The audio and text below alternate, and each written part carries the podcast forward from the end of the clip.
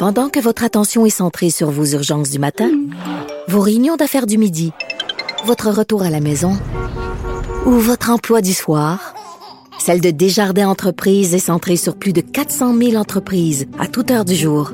Grâce à notre connaissance des secteurs d'activité et à notre accompagnement spécialisé, nous aidons les entrepreneurs à relever chaque défi pour qu'ils puissent rester centrés sur ce qui compte, le développement de leur entreprise. Avertissement.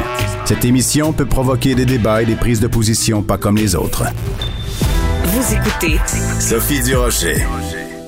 Il faut que je vous fasse une confession.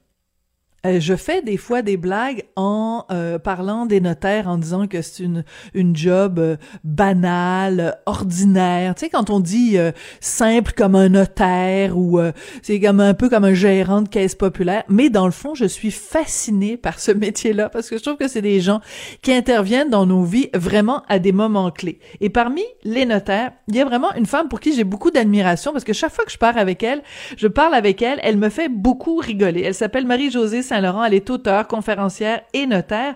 Et là, elle publie un nouveau guide qui s'intitule Si je meurs pour un testament parfait. C'est pour nous aider donc à mieux confectionner les testaments. Euh, Maître Saint-Laurent est au bout de la ligne. Bonjour, comment allez-vous? Bonjour Sophie, ça allait bien jusqu'à temps que tu m'appelles maître. Oh oui, maîtresse, excusez-moi. Je, je, déteste ce titre. écoute, ça va faire 30 ans que je suis notaire en juin et je n'ai jamais assumé ce titre-là que je, que je trouve trop prétentieux. Donc oui, je me fais appeler la maîtresse euh, à la blague, mais Marie-Josée ou notaire, la plupart des gens, c'est comme ça qu'ils m'appellent.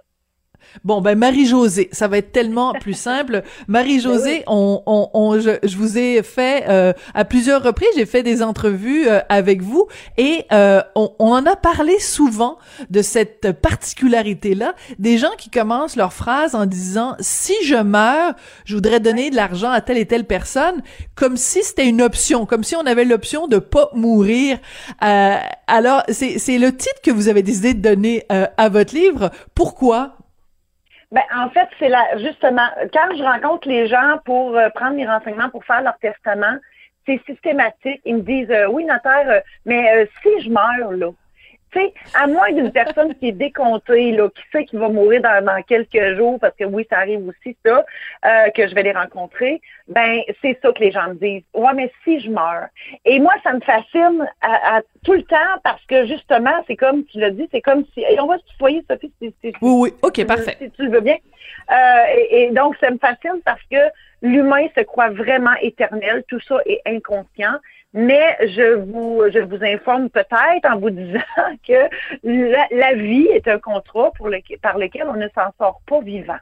Donc oui. on va tous mourir. J'aimerais ça rester sur la terre, Sophie. J'aimerais tellement ça. Ben oui. Parce que moi, je veux vivre jusqu'à 120 ans en forme avec une qualité de vie à 100% Moi, je veux ça dans la vie. Puis, tu sais, j'aimerais ça être éternel, mais on le sait que ça se peut pas. Mais on peut quand même vivre assez longtemps et on fait, faut faire quoi par contre, et c'est ce que je fais. Je m'efforce de faire des choses du mieux que je peux pour rester en vie longtemps.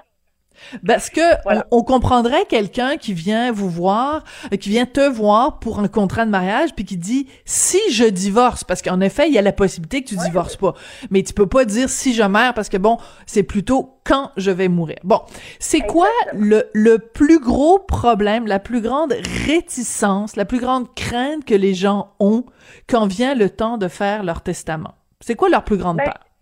Ben, c'est de parler de la mort, justement, parce que les gens se, se, croient éternels inconsciemment. La mort, c'est pour les autres. Les accidents, c'est pour les autres.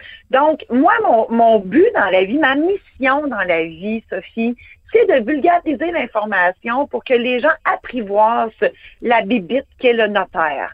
Et, je sais, j'en suis une. D'ailleurs, je me fais appeler notaire pas ordinaire. Euh, je sais que je suis une bibite, mais cette bibite-là, elle mord pas. Puis, euh, c'est sûr que quand on va, euh, tu sais, quand on va chez le dentiste, Sophie, on n'aime pas ça, hein, ou quand on va chez le médecin, ça nous tente pas d'aller là. Mais on le sait que c'est nécessaire. Ben, le, le notaire, c'est la même chose. Et dans le fond, moi, mon, ma mission dans la vie, c'est de vulgariser l'information pour que les gens apprivoisent le notaire. Et mon, mon but dans la vie, c'est que les gens, je, ne te dis pas, Sophie, je vais faire tous les testaments du monde entier, mais j'aimerais beaucoup que les gens fassent leur testament, bien évidemment notarié, euh, parce que je prêche pour ma paroisse, mais l'idée, c'est que c'est que les gens aient, euh, aient, mis par écrit leur volonté parce que euh, euh, ça m'arrive tellement trop souvent de régler les successions de gens que je sais très bien que c'était pas ce qu'ils voulaient, que la loi euh, s'est chargée de leur dernière volonté alors qu'ils auraient pu le faire. Donc, mhm. le but de mon guide, ben c'est c'est tout ça, c'est de vulgariser l'information, c'est de divertir les gens, oui, parce que ce sont des anecdotes qui se sont réellement passées dans mon oui qui parle de testament. Mais le, le, le, plus de ce guide-là, c'est qu'à la fin, il y a un questionnaire détachable. Et au fur et à mesure que les gens lisent mon guide, qui est, qui, qui, qui, qui est composé d'anecdotes, ben, ils, ils, ils s'enrichissent en même temps qu'ils se divertissent. Et à la fin, au fur et à mesure, ils peuvent remplir les questions que le notaire leur poserait s'ils iraient chez le notaire. Donc, ce guide-là remplace un peu, je dis bien un peu, la première rencontre si euh, stressante avec le notaire dans le but de faire leur testament. Voilà, parce que c'est tellement plus euh, euh, rassurant de le faire dans le confort de la maison parce que ça nous donne le temps versus on est dans le bureau du notaire et nous dit bon ben qu'est-ce qui arrive si euh, par exemple je pense aux familles recomposées hein, à quel point c'est compliqué quand on a eu des enfants d'une union précédente on a des enfants dans une nouvelle union on veut que ce soit équitable. Puis quand le notaire nous dit bon ben si vous mourrez avant votre ex conjointe euh, comment vous faites pour... C'est toutes des questions extrêmement difficiles, puis ça peut devenir très émotif. Moi, je le sais, ça m'est déjà arrivé euh, de partir à pleurer dans le bureau d'un notaire parce qu'il me posait ah, ben. des questions. C'est des scénarios que t'as pas envie d'envisager. Tu sais, quand on dit, ben, si vous mourrez euh, dans le même avion que votre conjoint, puis que votre enfant se trouve orphelin, écoute, j'étais plus arrêtable, toi. Une vraie Madeleine. Ben, Sophie, je vois ça, je vois ça continuellement parce que malheureusement, c'est nous autres qui fait, ben, c'est moi qui fait, qui fait réaliser ça aux gens que ça peut arriver. Tu sais, on ne souhaite pas ça dans la vie, mais ça peut arriver. Bon, oui, ça, ça, ça m'arrive souvent de, de, de, d'accompagner les gens, effectivement. Et je peux te dire, Sophie, que souvent les gens se, ah, je vais dire des, des en bon québécois, ils se pètent des cartoons avant de venir me voir. Ah ils ouais. Font tellement des scénarios, des scénarios, là, puis ils, se compliquent la vie, là, puis ils voient ça comme une montagne. Mais c'est drôle parce que quand une fois qu'on a jasé ensemble, ben tout ça est dessoufflé là. Mm-hmm. La grosse montagne là, est rendue plate, plate, plate parce que je leur ai, je leur ai simplifié ça euh, et, finalement, ils sortent de mon bureau euh, beaucoup moins stressés. D'accord. Mais le, mon guide, ça sert, ça sert à ça. Oui, ça sert à ça. Euh, Qu'est-ce que tu penses de toute cette tendance-là euh, qui, qui existe, qui est présente? Il y a même des livres qui sont écrits là-dessus. C'est die broke, c'est-à-dire mourir en ne laissant rien derrière vous. Puis l'argent que vous avez, profitez-en pendant que vous êtes vivant. Puis c'est pas grave si vous laissez strictement rien du tout aux gens une fois que vous mourrez. Qu'est-ce que tu en penses de cette tendance-là? Ben moi, je suis totalement en, accord avec ça. Euh, c'est pas euh, euh, c'est pas une obligation légale de laisser quelque chose en, bout de hmm. ligne.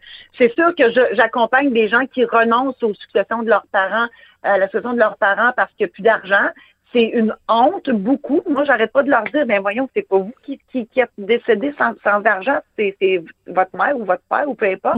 Et, et c'est probablement leur choix ou peu importe. Mais euh, euh, une chance, au moins, on a la, on a l'occasion de, de refuser ces, ces successions-là. S'il y a une dette, c'est ça. Qui a gagné cet argent-là, elle a bien le droit de faire ce qu'elle veut avec. Mais ça, c'est important que tu rappelles ça, Marie-Josée, parce que moi, je me souviens, il y a plusieurs années de ça, euh, il y avait quelqu'un que je connaissais qui était extrêmement fâché parce que euh, quand euh, son, son père était décédé, il avait appris que son père donnait de l'argent, genre à ses, des, des cousins, des oncles, des tantes, et que sa portion qui lui revenait à lui en était réduite d'autant puis il était hyper fâché contre son père. Puis j'arrêtais pas de lui dire, tu sais, un testament, ça s'appelle les dernières volontés. puis le mot-clé, c'est le mot volonté. Ben, tu peux pas oublier. pourquoi que cet enfant-là, il, prenait pour acquis que son père, il donnerait de l'argent? Ben oui. Tu sais, quelque part, là, si ton fils, il est jamais allé le voir, puis il s'en est jamais occupé, mais que mais que d'autres gens qui venaient le visiter puis qui s'en occupaient. Moi, les gens, souvent, quand, quand je prends les renseignements pour faire leur testament, une fois qu'on a on a on a euh, euh, on a décidé, bon, le, couple se lègue l'un l'autre leurs biens, s'ils sont pas là, ce sont mhm. leurs enfants, etc. Puis là, la, catastrophe arrive. Euh, si tout le monde part, à qui vont vos biens? Là, ils sont là, puis ils me regardent. Là, je leur, je leur mets ça dans une autre phrase. Qui mérite de recevoir ce pourquoi vous avez, vous avez travaillé toute votre vie? Bonne ben, question. la question. Donc, tu sais, c'est pas parce que c'est tes enfants. Le lien de sang, là, ben, ça reste bien qu'un lien de sang. Il y a des mhm. gens qui sont encore des fois plus significatifs que tes proches, euh, que tes proches, que tes, que, tes liens de sang, en fait, mhm. parce que eux autres, ils ont vraiment à cœur ton bien-être. Là, il faut faire attention aussi. Par contre, Sophie, il faut voir s'ils font pas juste ça pour justement avoir l'héritage, des, des, des suceux d'héritage qu'on appelle là, en bon québécois. Donc, tout ça se, démystifie.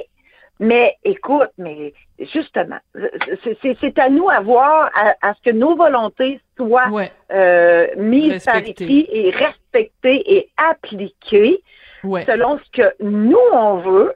Puis au, au diable les, les, les, les candidatons, euh, de toute façon, la personne est décédée, puis si elle est morte en paix avec ses, avec ses choix, ben tant mieux, c'est ça le but. Voilà, c'est ça. Mais moi, j'insiste tout le temps là-dessus. Dernière volonté, ben c'est des volontés, puis c'est ce que la personne veut, puis elle peut toujours bien faire euh, ce qu'elle veut avec cet argent, surtout si elle l'a gagné euh, de façon respectable. Euh, qu'est-ce que la pandémie, qu'est-ce que la pandémie a changé dans l'attitude de tes clients face à leur testament? Est-ce que ça a changé quelque chose? Oui, les gens sont beaucoup plus enclins à le faire, mais ça a changé quelque chose dans ma, dans ma vie à moi parce que je, j'ai élaboré des, justement des programmes en ligne aussi en parallèle avec mon guide, euh, des programmes en ligne qui se font à la maison. Donc, comment préparer euh, votre testament euh, dans le confort de votre foyer et à votre rythme. Alors ça aussi, ça remplace la première rencontre chez le notaire. Donc c'est un programme en ligne qu'on achète et qu'on regarde. C'est des vidéos, je fais des petites mimiques et, j'explique tout ça comme si les gens étaient dans mon bureau, mais tu sais, ils ont, le, ils ont le pouvoir de réécouter et de, de, de, de revisionner et tout ça avec le même questionnaire à la, en PDF qu'ils peuvent imprimer et remplir aussi. Et suite à ça, ils communiquent avec moi et on finalise tout à distance. Bah, Donc, les gens, avec la pandémie, ça a eu du bon. Et moi, là, Sophie, là, je travaille encore avec une dactylo. C'est pas une joke. J'ai vraiment une dactylo dans mon bureau. J'ai pas d'internet sur mon cellulaire par choix. Euh, je suis réticente au changement au possible. Peut-être que ça a rapport avec ma profession. Je ne sais pas. Mais mais je suis une comptabilisation sur deux pattes. Je suis notaire ordinaire. Imagine, j'ai une dactylo. Donc, ben euh, mais tout ça pour dire que je me suis bottée le cul en bon québécois et je me suis, j'ai mis la la la la technologie au service des gens et à mon service aussi pour pouvoir encore plus réaliser mon but, soit que les gens aient un testament en bonne et due forme. C'est quoi l'anecdote la plus drôle, l'affaire la plus drôle qui t'est arrivée, euh, que tu as, que as pu euh, constater par rapport à des gens qui faisaient euh, leur testament? Ben, écoute, j'en ai plusieurs, mais il y en a une qui me, qui me frappe encore plus. Ce sont deux frères aveugles qui restent dans le fin fond d'un rang, là, euh, au milieu de nulle part. Je suis allée les rencontrer euh, pour faire leur testament et eux m'avaient, m'avaient connue parce que euh, j'étais chroniqueuse à la radio et à la télé dans mon patelin. Je faisais des chroniques juridiques et à toutes les semaines, le plus vieux des deux frères m'appelait parce que les autres, leur seul loisir étant aveugle, était d'écouter la radio. Et à chaque semaine, il m'appelait après ma chronique pour me dire à quel point il aimait donc ça, oh. que je les faisais donc rire, puis que je les... Il tripait bien raide sur moi, là, ouais. québécois. Et, euh, et, euh, et quand je suis allée les voir, les, moi, les gars, moi, je les voyais, mais eux me Les voir, ouais. Euh, et c'est, et c'est tout, c'est quelque chose d'aller rencontrer des gens aveugles, hein. c'est toute une réalité que, que, qu'on, qu'on peut pas s'imaginer. Et dans, dans mon, mon, mon guide, ben, je raconte cette, cette anecdote-là, comment, euh, c'est quoi la différence entre quelqu'un qui voit, quelqu'un qui voit pas, et toutes les, toutes les, les, constats que j'ai faits durant ces, ces deux rencontres-là, parce que je suis allée deux fois, la première fois pour euh, prendre les renseignements et la deuxième pour aller sur la signature. Et c'était, c'est deux personnes extrêmement comiques. J'ai eu beaucoup de plaisir à les côtoyer. Puis c'est ce que je raconte dans mon guide. Je fais, euh, c'est vraiment drôle. C'est vraiment, euh, vraiment comique. Euh, je, je, je, je, rapporte leurs propos euh, par rapport à leur vie, puis ils appelaient leur sœur les petites maudites. En tout cas, écoute, c'est drôle, c'est hilarant. Et malheureusement, il y a un des deux frères qui est décédé. Euh, et je, je, je, raconte aussi cette deuxième portion-là euh, quand j'ai eu à, à, régler la succession avec le, le frère qui reste euh, mais il avait fait leur testament, donc le frère était euh, protégé en paix parce qu'il hmm. avait fait ses, ses dernières volontés. Ouais, euh, l'affaire la, plus triste parce que bon, ça, ça crée des fois des chicanes. Euh, on l'a vu, il y a eu un cas récemment, euh, un monsieur qui était décédé, qui avait laissé euh, des millions de dollars euh, à sa femme et ses deux fils, et un des deux fils était euh, nommé exécuteur testamentaire. Et en fait, il a fait signer des papiers aux autres membres de sa famille. Et il s'est créé en parallèle une petite compagnie. Et en fait, des millions de dollars sont, allés dans cette compagnie-là. Euh, ça crée aussi parfois euh, des, des, tensions. Donc, l'histoire la plus triste qui t'est arrivée euh, par rapport à des gens qui avaient fait un testament? Ouais. Je vais juste rajouter quelque chose sur ce que tu viens de dire. Moi, la réaction que j'ai en premier, c'est mon Dieu, ce monde-là sont capables de dormir. Tu comprends? Ouais. Oui, je suis d'accord avec toi. Ouais. La plus, la plus triste, écoute, j'ai j'ai eu à faire un tirage au sort Hein? Euh, lors du décès de la mère, ouais. Euh, en fait, son, son, argent a, servi à payer tous ses, les frais funéraires et tout ça. Il en, restait plus après. Et il restait trois biens de peu d'importance, mais d'importance sentimentale. Ils étaient sept et il restait euh, un pouf, un pendentif et un manteau de fourrure qui avait, qui avait vu la guerre, qui avait fait la hmm. guerre. Euh, ben là, j'ai eu, j'ai pas eu le choix de faire un tirage au sort et, c'était épouvantable. Ces gens-là ne se parlent pas encore aujourd'hui, ça fait 20 ans. T'es pas sérieuse. Ouais. Ils se parlent pas parce qu'il y en a un qui est jaloux d'un, pendentif ou d'un pouf euh, tout euh, incroyable. Je, je, les avais avertis au début, là. C'est sûr qu'il y en a qui vont sortir pas contents, là. Il y, y, a trois choses, puis vous êtes non, non, c'est pas grave. C'est eux qui ont choisi, parce que moi, je leur, je leur avais donné plusieurs options. Puis on dit non, non, c'est correct, c'est ça qu'on veut, parce qu'ils auraient pu vendre ces biens-là, même s'il y avait peu de valeur monétaire, mais ils voulaient pas justement parce qu'il y avait une valeur sentimentale. C'est ça. Ils ont choisi le tirage au sort, mais après ça, ça a été le, le, ça a été vraiment triste euh, et c'est ça. Ils ne se parlent pas encore la fin de la famille. Ben écoute, on, a très hâte de lire ça. Donc, ton guide s'intitule Si je meurs, trois petits points de suspension pour un testament parfait. Et oui, on le rappelle, on va tous mourir un jour. Je suis désolée de vous le rappeler aujourd'hui, 26 février 2021. Mais c'est le sort qui nous attend tous. Autant être bien préparé. Merci beaucoup, Marie-Josée Saint-Laurent, auteure, conférencière et notaire. C'est toujours un plaisir de te parler.